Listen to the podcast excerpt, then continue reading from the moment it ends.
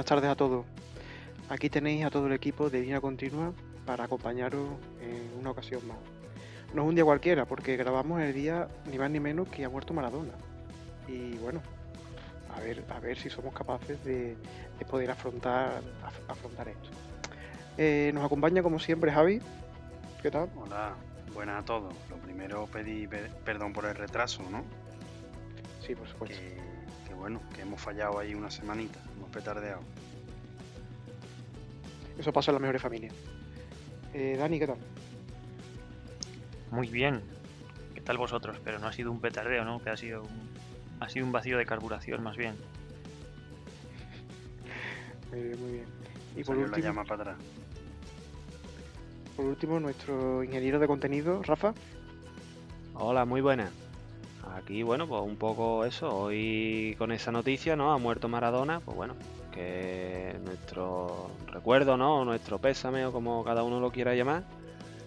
Y nada, mira, eh, riguroso directo, ¿no? ¿Qué, es eso de ingeniero de contenido? Pues vamos, porque la audiencia un poco lo, lo Eh, es un puesto muy relevante dentro de la jerarquía de nuestra empresa. Estando así que no te lo puedo, o sea, no lo puedo, es confidencial. vamos. Bien, bien. Has dicho empresa. Joder, madre mía. Pero era en sentido retórico. Bueno, chicos, eh, ¿qué, os parece si empezamos ya con las noticias? Porque tengo o tenemos algunas eh, que creo que a todos nos van a gustar. Sí, vamos comentando, venga. Venga, para mí, eh, si me dejáis empezar, bueno, Empieza ya por la mala. por la mala, no sé, no- hoy no sé, ya. No lo sé. El Subaru BRZ, ¿qué os parece? El nuevo, 2300, es un 2.3, creo, 230 caballos. O sea, eh, sigue siendo cuatro cilindros. Bueno, no sé si lo habéis visto el diseño. Hay gente que dice que se parece un poco por delante a Porsche. Bueno, no lo sé. Yo la verdad que no he visto el diseño, pero bueno, he leído sobre la mecánica que lleva y demás. Mm. Eh, bueno, continuista con lo que tenían y un poco mejorando el punto que tenían, el punto débil o el que era más criticado, ¿no? Que era la, la falta de cubicaje, la falta de, de par motor. Yo creo que ahí han acertado. Sí, bueno, yo tampoco es que lo haya... He visto algunas fotos y eso, que bueno, la que tú has pasado, contra y demás. Y bueno, bien, ya hablamos en su momento de que se despedía, ¿no? El- la versión anterior y mira, nuevo modelo, ¿no? Parece que eso, un poco, yo lo veo como un poco metido ahí en el, un coche como de la vieja escuela, ¿no? De lo que no es lo, lo típico que está ahora en el mercado, lo que está de moda, no es un coche de los que ahora mismo está comprando todo el mundo, ¿no? Ve a ser sub, ve a ser algo de ese tipo. Y mira, pues bien, o sea, para un nicho pequeñito de gente quizás, ¿no? Pero, pero bueno, interesante, ¿no? Que haya una, una propuesta de este tipo.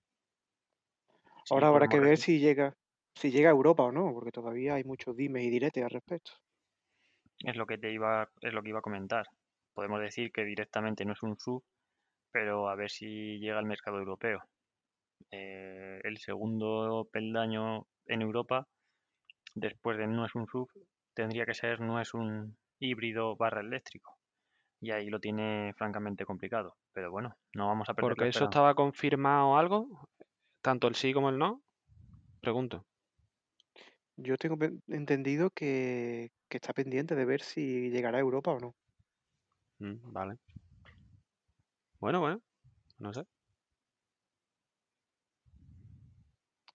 Eh, vale, siguiente noticia que ha creado mucho, eh, bueno, se habla por todas partes, se rumorea, se habla, eh, mm, están llegando los primeros análisis por t- en YouTube, en un montón de cuentas de internet. eh, el Yaris GR, el nuevo, el que ya hablamos en su día, 261 caballos, por lo visto da 280 en banco de potencia Claro, y, y bueno, mm, parece ser que el coche supera las expectativas. Sí, para adaptarse a la normativa europea, eh, la potencia declarada en Europa eran 261 caballos en vez de los 280 que daba en el mercado asiático, pero por lo visto, lo, como ya están las primeras unidades de prueba a disposición de, de los medios más prestigiosos, pues lo han llevado a bancos y en verdad los 261 caballos lo, lo han metido en ficha, pero sigue dando los 280. Y sí, yo creo que todo el mundo coincide y en bautizarlo como el pequeño cohete. Espectacular. Yo tengo unas ganas de ver uno en directo y a ver cómo a ver cómo suena. Tengo esa incógnita. Va, va, pues yo por lo que he visto y, he leído va, va muy bien.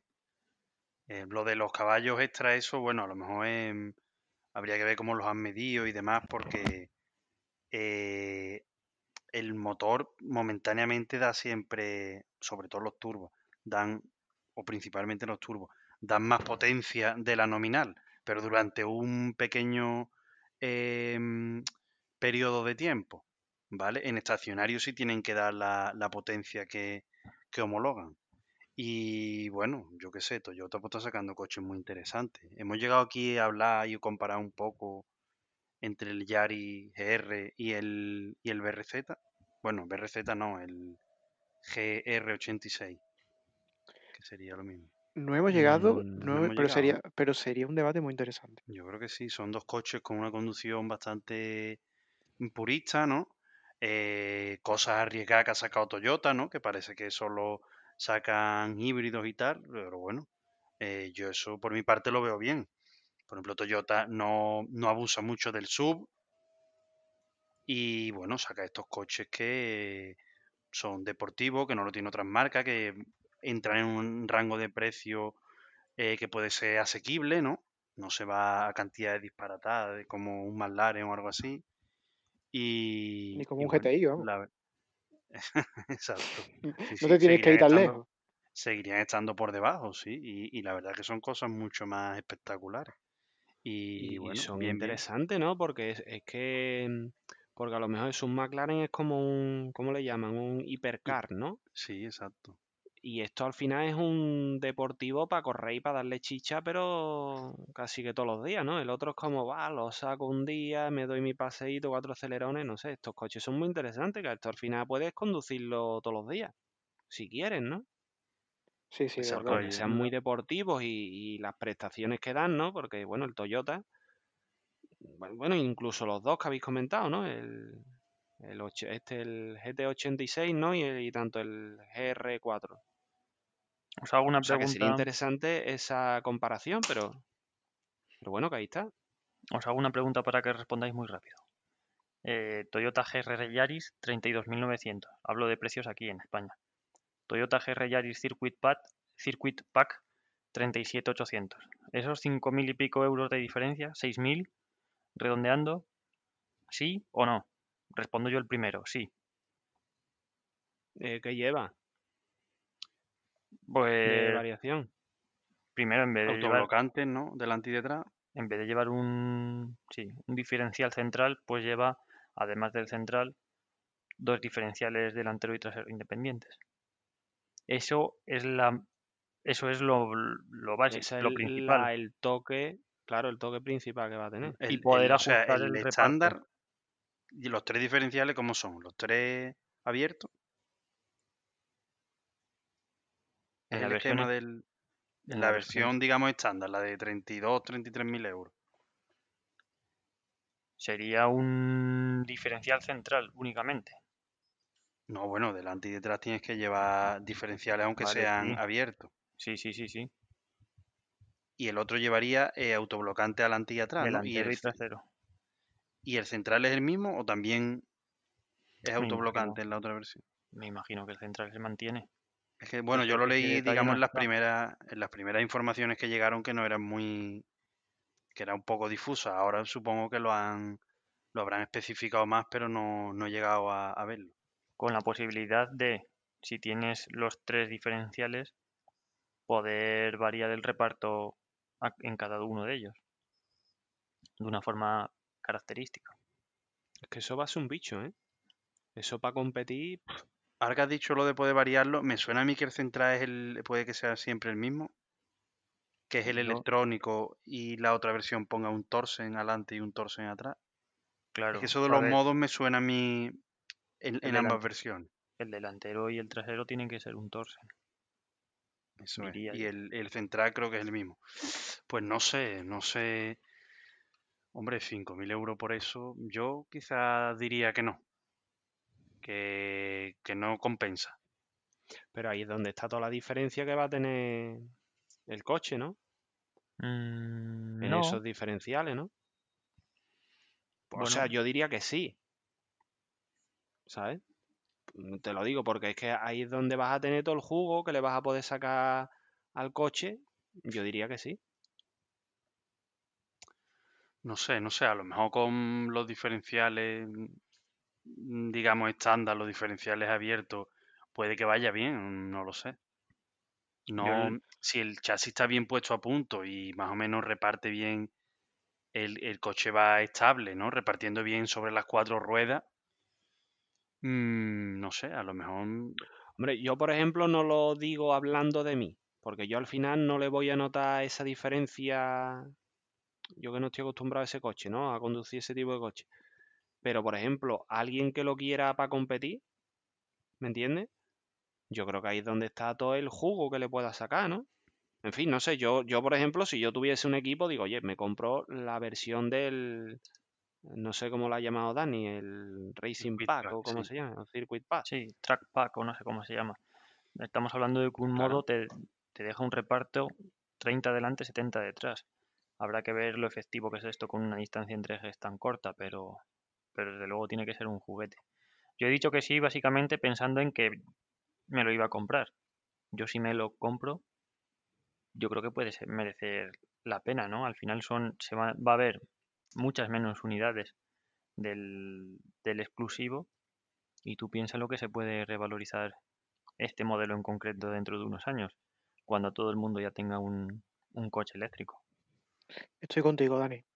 No, no, sí, yo, yo también en ese- por ese lado sí estoy de acuerdo, pero no sé yo si se venderá más el, el estándar que el, que el exclusivo. No sé, no sé, no sé. ¿Tú crees que que pueden ser dos opciones que lo vas a poder comprar en la que tú quieras, ¿no? Como color blanco y color negro. No lo sé, yo creo que Sí, yo creo que sí. Yo creo que esa es la idea. Están las dos versiones y, y están las dos, digamos, a igualdad de, mercado, que no es ninguna de ellas limitada ni, ni nada por el estilo. Es lo que yo tengo entendido. Y el precio o lo que le cuesta a Toyota tener las dos variantes, ¿no le hubiera salido mejor ahorrarse una variante que es un toda del pepino, ¿no? Un coste Claro, logístico, un coste de todo y Sí, poner en vez solo de la versión 33, track y en más vez de barata 33 y 37 es cobrar de 35 por la mm, track, ¿no? por la Por la única que hay. ¿eh? Sí. Pues mira, pues sí. Eso hubiera sido quizá más acertado, ¿no? Pero también juegan con el rollo de vender dos versiones, de vender esa exclusividad del que quiere la, la versión track, digamos, ¿no? Sí, seguramente. Que le ganen O sea, a bastante. modo de marketing, es decir, oye, mira, te vendo este, pero este tiene un poquito más. Ujú, Sí, Para sí, si tú ya quieres separarte un poco del resto, ¿no? Puede No ser, puede puede ser. Un cohete en también, cualquiera de los casos. eso es, pero a lo mejor también queda un poco más radical la versión, la versión circuito. Y a lo mejor un poco, no lo sé, más incómoda de usarla. eh, yo qué sé, en giro, maniobra y cosas así más de día a día. No sé, ya lo veremos, ¿no? Pues sí. Estaremos, estaremos atentos y esperemos probarlo. Y bueno, por último, por hacer el seguimiento que venimos haciendo eh, día a día de nuestro gran, gran y querido em, Gordon Murray, eh, ha salido ya el primer bastidor de fibra de carbono de- del, del primer coche que va a empezar a funcionar. Se va a llamar George el coche. Y bueno, el primer bastidor está hecho eso, de fibra de carbono, y va a pesar 100 kilos. Así que eh, se puede ver algunas imágenes, ya lleva algunos insertos mecanizados y como siempre es típico en la casa, pues ya se ve la famosa eh, protección de oro para, para evitar eso, el calentamiento de, pues de distintas zonas ¿no? de, del chasis. Así que bueno, aquí ya lo tenemos, saliendo de, de fábrica. Esa gente están un poco, parece, ¿no? A, tal y como me pagan el primero, voy fabricando y se lo enseño al segundo a ver si se encapricha y se lo compra para poder seguir fabricando el primero. Algo así, ¿no? No lo No sé. sé cómo será la financiación, No lo pero sé, no lo sé. No es como que de cualquier cosa sacan un hito, ¿no? Mm, O sea, como... O sea, que me parece guay, ¿no? Porque los números, ya ves, un chasis para ese coche, 100 kilos, oye. Y lo que es fabricar eso, ¿no? Pero, pero que es como eso, ¿no? De todo monto, le doy mucho hype, ¿no? A todo lo que, todo lo que hago. Mm. Bueno, Yo bien, creo que no les queda otra. El capó ese que lo hacen ahí en una orfebrería en Triana, ¿no? Claro. Como ahora no hay. Semana Santa, pues Claro, claro, se han... Ha encontrado un ese, ese, proveedor bien de ese pan precio, de, ¿no? o- ese pan de oro, pues mira. Claro, es que, bueno, si no lo sabían nuestros oyentes, el, el oro es el material que mejor refleja el calor de, de- de todos los materiales. Entonces, se supone que se supone que es por eso, que se pone para, para, para eso precisamente, para eh, hacer que, dif- que difunda el calor lo máximo posible. ¿Y por qué es oro, coño? Que al Y porque final es dices oro. tú, colega, que llevo oro en el coche. Sí, sí. eh, Yo, pero si lo refleja, si lo refleja, lo meto otra vez para adentro, ¿no? Ya, pero, o Pero le sea, han dado la vuelta, entonces lo pero, refleja para afuera. claro, pero, o sea, lo que hace, lo que yo tengo entendido es que está en zonas, por ejemplo, próximas a- al tanque de combustible, y lo que hace es que, claro, eh, o sea, por lo que yo he leído, eh, refleja el calor y, y hace que el tanque de combustible, pues, no se caliente. En zonas más, más críticas, ¿no? Y haya menos transferencia de calor al habitáculo, por ejemplo. Muy bien, muy bien. Está, está muy pensado. Por lo que parece, bueno, eh, en- no sé muy bien, ah, dicen que está hecho a mano, pero claro, no sabemos si es que está hecho a mano porque se ha usado el método de, típico método de hacer la fibra de carbono, que es básicamente con un rulillo e ir, pe- e ir pegando la, la fibra de carbono que ya está en forma de pre-press, o según yo te- normalmente los bastidores de fibra de carbono se suelen hacer con una técnica que se llama RTM, pero de esa ya dedicare- dedicaremos solamente un, programa a la fibra de carbono, pero en cualquier caso, bueno, aquí dicen que está, que está hecho a mano. Hablando en fibra de carbono, eh, lo de todo siempre está hecho a mano, pero hay, hay partes que están hechas a mano y hay partes que, que no, que se pueden hacer con, con, con máquina, ¿no? Pero bueno, eh, sabéis que tenemos pendiente, y si no lo sabéis os lo digo, mm, un programa solamente sobre la fibra de carbono, ese material exótico, y donde aclararemos un poco todos estos conceptos. ¿Qué os parece? Pues bien, y yo quiero hablar también algo más sobre noticias, ¿no? Y ya que hoy tenemos como episodio de plena actualidad, eh, bueno, eh, en MotoGP, ¿no? En el Mundial de Motociclismo, bueno, pues ha ganado Suz- Suzuki o un piloto Suzuki que es Joan Mir. Nuestras felicitaciones, al menos la mía, ¿no? Y pues yo la verdad que estoy bastante Felicidades contento de que, de que gane alguien que no sea el favorito del campeonato, ¿no? Entonces, mira, ha estado disputado, ha estado ahí Miller, ha estado Morbidelli, ha estado un montón de gente al final, eh, apretando, luchando. Y bueno, al final Joan Mir eh, valora ahí a la constancia, ¿no? A- al haber puntuado, al haber sacado puntos, la regularidad, ¿no? Quizá un poco. Y, y mira, oye, un piloto Suzuki, hacía un montón de años, yo no sé cuánto hará, pero hacía un montón de años que no estaba Suzuki, no como marca, ¿no? En este caso, pero, pero que no estaba Suzuki ahí arriba, ¿no? Con, con los pilotos. Así que, oye, muy interesante, bajo mi punto de vista, ya alguna vez hemos comentado, el que haya más variedad y más oportunidades para el resto. Y bueno, comentarlo también, ¿no? Que fue la semana pasada o la anterior. Fue en Valencia, ¿no? Cuando se proclamó campeón. Sí, Sí, Hará una semanita o dos, lo traíamos, eso que no grabamos al final la semana pasada, pero, pero ahí está, ¿no? Por mi parte al menos, felicitaciones y, y muy contento, oye. Felicitaciones a mí, a la familia y en especial a la madre. Estaba Bueno, el meme por ahí, ¿no? y una, una pregunta, si hubiese ganado Márquez, ¿no crees que a nivel mediático se hubiese organizado más caravanas de noticias Bueno, y y tal? hubiera salido en el telediario de la primera, de la segunda, de Antena 3, de Ayer salió, Telecinco, de ayer Canal salió Sur. en, Creo que eran los deportes de la 1, salió ahí el chaval hablando. Sí, hombre, sí, es verdad. pueblo, Si hubiese sido- si su hubiese- pueblo y está en su pueblo y Si hubiese pesado sido que- Marque, os lo digo yo, que tenemos Marque por lo menos dos días hasta en la sopa, que no me parece mal, pero que veo yo siempre ahí el, el- el marketing este hacia algunos corredores que no me gusta ni un pelo, la verdad. Que, Hijo predilecto de España, hijo predilecto de todos lados. Bueno, de, no, que no, de Andorra que- en todo caso, ¿no? Sí, eso, de Andorra y España de... sería adoptivo, porque vamos, eso ya es lo habitual. En fin, que nada, mira, al menos hemos tenido este mundial para contentarnos, para ver alguna que otra cosilla diferente, ¿no? Muy chula en Portimao la- los caballitos que iban haciendo la gente, ¿no?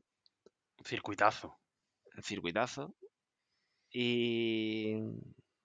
Y oye, algo diferente. Posiblemente ya el año que viene pues tengamos otra vez la misma sopa de fideos de los últimos X años, ¿no? Y será otra vez un rollazo todo el mundial, pero bueno, mira, por lo menos un añito de alegría que nos han dado. La verdad es que sí, que nada, muy bueno que, que aparezcan nuevos pilotos, que aparezcan nuevas marcas. Va a favor del espectáculo totalmente. Bueno, y, Suzu- y Valentino Suzuki deja- estaba desaparecida, ¿eh? Porque yo el Suzuki Sí, real- sí, sí. realmente, creo que en los años que he estado viendo el Mundial, nunca ha estado ni siquiera ahí.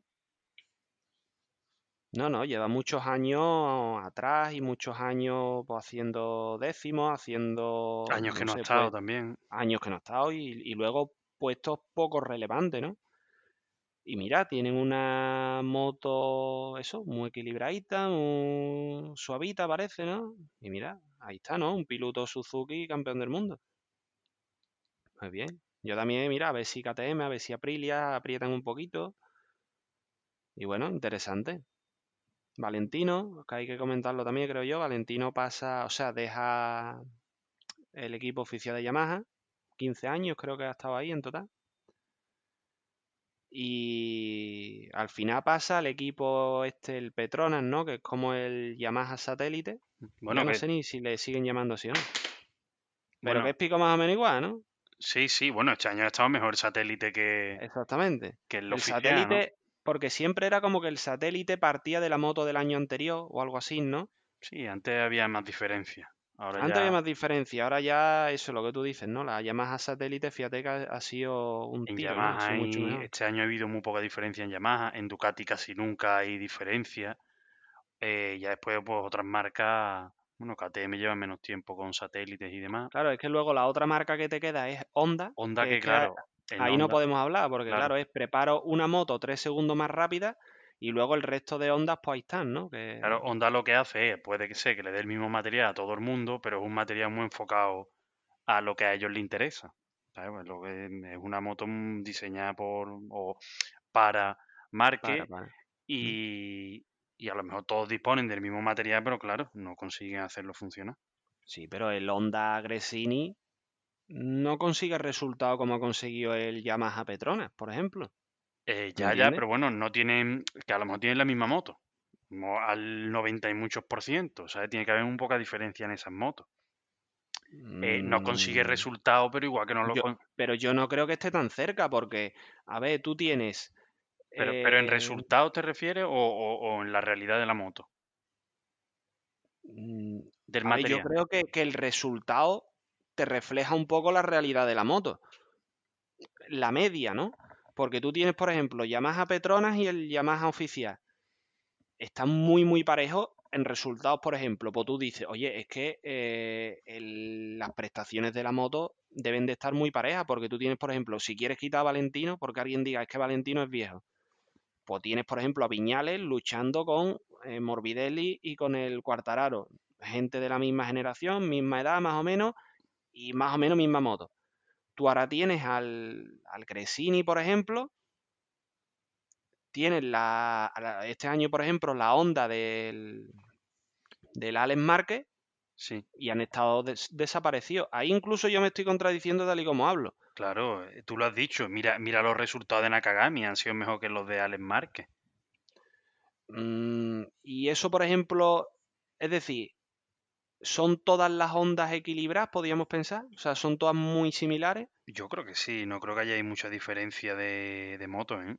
Bueno, Yo y entonces. Márquez, Márquez es un piloto que es tres segundos más rápido que los demás. No, sino que la moto es muy, muy agresiva, es lo que, sobre todo lo que se comenta. Y que la moto eh, mm, tiene un estilo de pilotaje muy delicado, pero que está muy adaptado a Márquez. Sí, muy preparada o muy eso, muy eh, puesta a punto a como quiere Márquez. Exacto, ejemplo, ¿no? cualquier otro que coge esa moto pues tiene serios problemas para quedar entre los 10 o 15 primeros. Si te fijas, bueno, el, la, siempre la otra moto, la otra Honda oficial, que no era la de Márquez, cada año ha ido teniendo peores, peores resultados. Y bueno, este año, si mira los resultados de las Hondas oficiales, mm, Márquez ha hecho un par de veces segundo, quitando eso, hasta siempre entre los tres o cuatro últimos. Claro, La Honda oficial, ¿eh? claro, claro.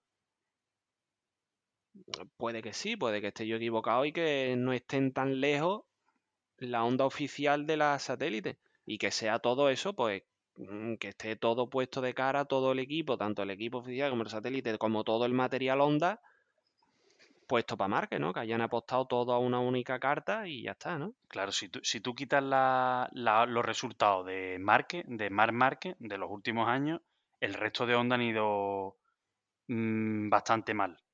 El único que se salva a lo más ha sido Crutchlow, que ha tenido más o menos bu- buenos resultados, y bueno, este año Nakagami, que ha sido la mejor Honda. Ujú, fíjate. Es increíble, vaya. Pero bueno, mira, ahí está. Yo ya digo, para mí interesante el, el Mundial. A ver qué pasa el año que viene. Veremos. Ya lo veremos. Y bueno, no sé, hablamos de qué hablamos, algo más, algo que comentar, algún ratillo hablando más de moto. Sí, ¿no? Podemos Ah. hablar otro poquito de moto. Sí, sí, sí. Adelante. Deportivas, queríais tocar, las R, el mundillo de las R, que estuvo de moda y parece que ya no. Es verdad, ¿qué ha pasado con las R? ¿Es, es cierto los rumores esos que dicen que ya no te lo aseguran a todo riesgo? Mm, No tengo ni idea. Mm. Algo vez. Yo te diría que la gente se aburrió de matarse ya, no sé. Como oye, ya no me Eh, no sé. apetece matarme, ¿no? Ahora parece que las deportivas son más las tipo... como- pues no sé, tipo... mm, ¿Cómo las llaman? Las naked Las naked, exact- exactamente. Esas son las nuevas deportivas, ¿no?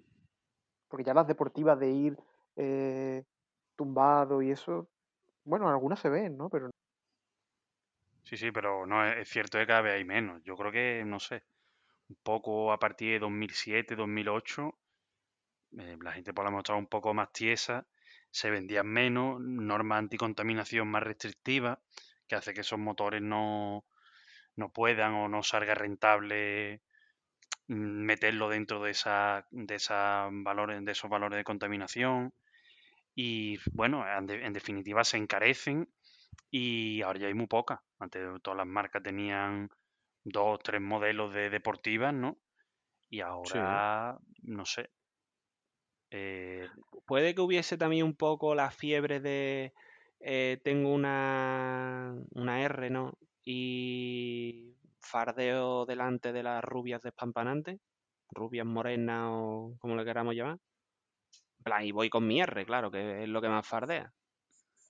O sea, si tengo una R1 en vez de, de una R6, mm, ligo más, ah, por decirlo, venga, suave, ligo más. hombre, a lo No mejor sé, la- es que- es que- mm, yo es que veía mucho de gente que no había tenido carne nunca, pum, del tirón un R1. Y dices tú, oye, mm, a lo mejor si la rubia no- cuando ve el asiento de detrás de eso, donde se tiene que montar, a lo mejor ya no le hace tanta gracia, ¿no? pero eso molaba incluso, ¿no?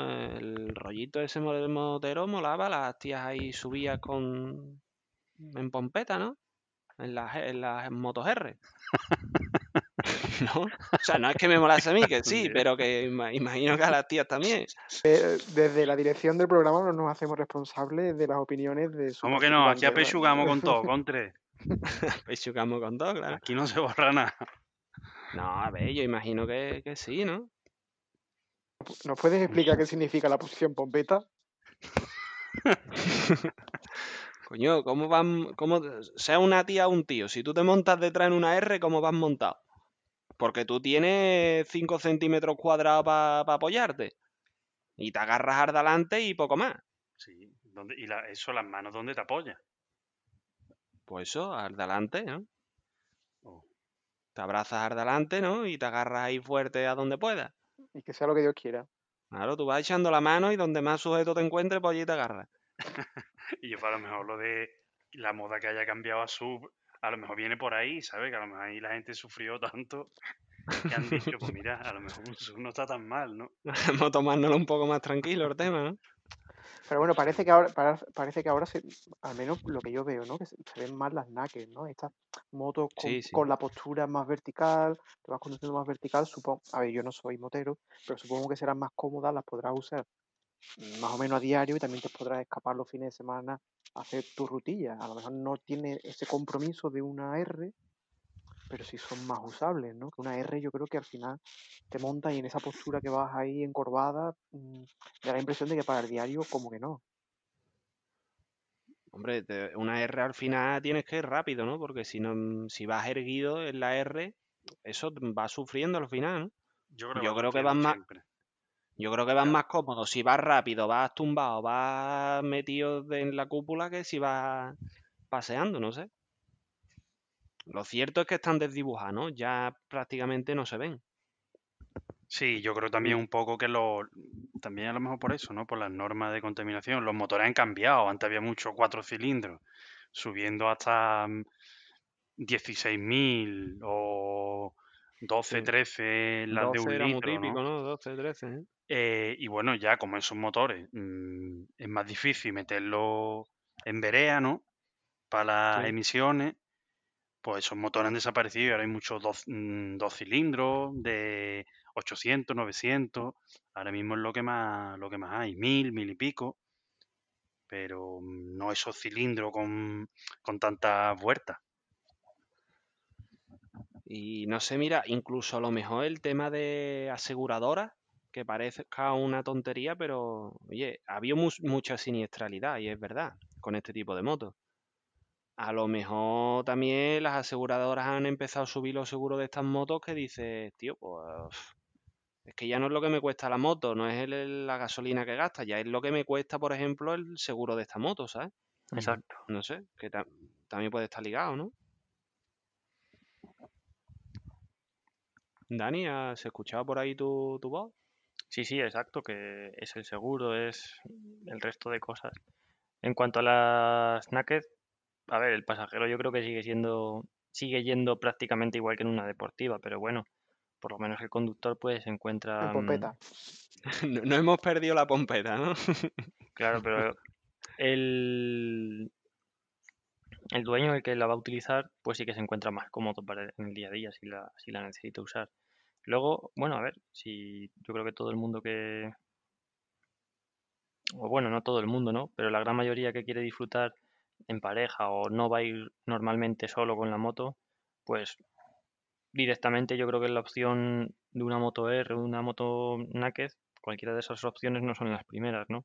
Que se inclina un poco más por una por modelos más touring, ¿no? Bien sean trail o modelos propia- propiamente dichos. No lo sé. Pero sí, sí, que puedes sí. hacer como tiradas más largas de kilómetros, ¿no? Un poquito más tranquilito y... Puede ser que toda esa fiebre que hubo en su día por los modelos R sean los mismos los que no se han matado, hayan opta- optado por pasar a ese otro mercado y por eso ahora esté en auge. No lo sé. Claro, por la cara. Decir, es que lo que entonces se están extinguiendo son los moteros. Exacto, Es decir, había una generación de, mo- de moteros, ¿no? Se compraban las R de jóvenes, claro. los que no se han matado y ya son unos puretillas, pues van con las trail o las touring. Y la siguiente paso serán que solo se vendan las Claro. Goldwing, ¿no? Claro, pero es que, es que es verdad, se están extinguiendo los moteros. Ahora Sí, lo sí, que, sí. ahora pues nada, hay jugadores excelentes de Fortnite y, y youtubers, pero los moteros cada vez son peores. Sí. Oye, pues... Qué panorama, ¿eh? Y O sea, claro, lo- ¿eh? estamos metiendo ya la selección natural para, para explicar cómo desaparecen los moteros. O sea, los que no han muerto claro, se han, pas- se han pasado, se han, se han hacen viejos. se han adaptado, se han adaptado y claro, claro, claro. Entiendo, y lo, que- y lo, que- lo que decía Contre, dice, y es que ahora los seguros, tú vas a asegurar una moto R y son más caros. ¿Por qué? Por eso. Porque el asegurador sabe que le está asegurando una moto a un jugador de Fortnite, no se le está asegurando a alguien que le gustan las motos.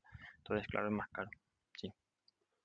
Hombre, yo creo que dentro de unos años, ¿no? Dentro de, no sé, de 10, 15, 20, 30 o 40 o los que sean, veremos estas motos como, como una- unos pepinos, ¿sabes? Como, se la ha llamado siempre, ¿no? Diremos, hostia, esas motos que había ahí súper deportivas, muy parecidas a las que había en competición. Tampoco había mucha diferencia y antes de que llegase la electrónica y demás, sobre todo. Y veremos esas motos como, no sé, una moto que te podías comprar, que no era muy cara, con 200 caballos y, no sé, se verán como, no sé, con bastante nostalgia y, y como una época de Sí, las sí, motos sí. R. La verdad es que Sí, como, sí. como se ven pocas, cuando ves una 1000 RR, una BMW o una Panigale o algo así, la verdad es que da gusto verlas, ¿no? Porque ya Mm. dices, hostia, Yo creo que se revalorizarán, ¿eh? Cada Sí, vez sí, más. es como ir de excursión a ver los linces o este tipo de cosas, ¿no? Es como yo, vamos a ver, a, a deleitarnos porque quedan pocos ya de esto, ¿no? Hombre, yo creo que todavía deben de quedar por ahí guardadas y demás. va a ser como los, como los motores V8 de más de 4.000 centímetros cúbicos. Que, que, Ujú. que van a Yo, llamar la, yo la verdad es que estoy viendo ahora mismo el catálogo de M, MV Augusta y tiene una deportiva, la F3, que parece una preciosidad, ¿eh? Y a mí me entra en ganas, Sí, sí. me entra en ganas, pero ¿qué vale eso? a ver, aquí pone, es, es que he entrado en el, he entrado en- desde, desde 17.490. Esa Es es la una, de tres cilindros, ¿no? sí, Puede ser. sí, sí, una Mm. preciosidad de moto, ¿eh? No sé Sí. cómo pueden cobrar tanto por tres cilindros, tío. Bueno, no, la, esta- esa marca costaban 40, 50 y 60 no, mil no lo, euros. ¿eh? no lo veo mal Sí, de sí, sí. precio, La son, F4, creo. son Hostia, 148, cab- son 148 caballos, ¿eh? Y de hecho creo que hay una versión más potente, creo, de las MV, ¿eh? Sí, Sí, la, sí. creo que es la F4, un motor de 1000, ¿no? F4, ¿eh? Creo. Mm. Y después no sé si has visto la brutal, la brutale esta, que es como tipo naked, es también muy bonita, me parece muy bonita. Sí, sí, esa moto tan Me, curra. me entran ganas de sacarme el carnet de conducir de moto. Son bonitas, pero bueno. Entonces, los que tenéis moto, ¿nos recomendaríais a los no moteros que nos iniciáramos en este mundo? Sí, yo, está recom- charlando. yo recomiendo una moto de enduro, dos tiempos. Pero por dónde, si fueseis yo, ¿por dónde empezaríais? Por un- una Gladio, una Suzuki Gladio o algo así. Una Naked. Una Naked, ¿no? La, o la Yamaha, la MT-07, ¿no? Sí, una cosita así. Sí, Una Han sacado una nueva, creo, ¿no? Han R6N. sacado, una, han sacado la Porque MT-07 nueva una, y la, y claro, la 09. una vez que te hay un modelo, carnet, perdona, Contre. di, di, di, dale. No, no, di, di. Una vez que te sacas el carnet no puedes coger una 1000 RR, claro. Tienes que esperar como dos años o algo así, ¿no? Sí. Exacto. Pues qué aburrido. Pero tienes, Sí, pero bueno. hay algunos modelos que están muy, que yo lo veo como opciones muy, muy potentes en cuanto a mercado. Por ejemplo, la NC700, la Honda. Es una moto para el A2, ¿no? Que son 45 caballos o algo así. Que tiene eh, un hueco en la zona del depósito, donde normalmente va el depósito, tiene un hueco para el casco. Me parece súper útil para meter lo que te dé la gana. Es una moto que vale. Igual no te va a dar unas sensaciones de la leche. Por ejemplo, en solamente tiene una pinza de freno, o sea, un, un disco de freno adelante.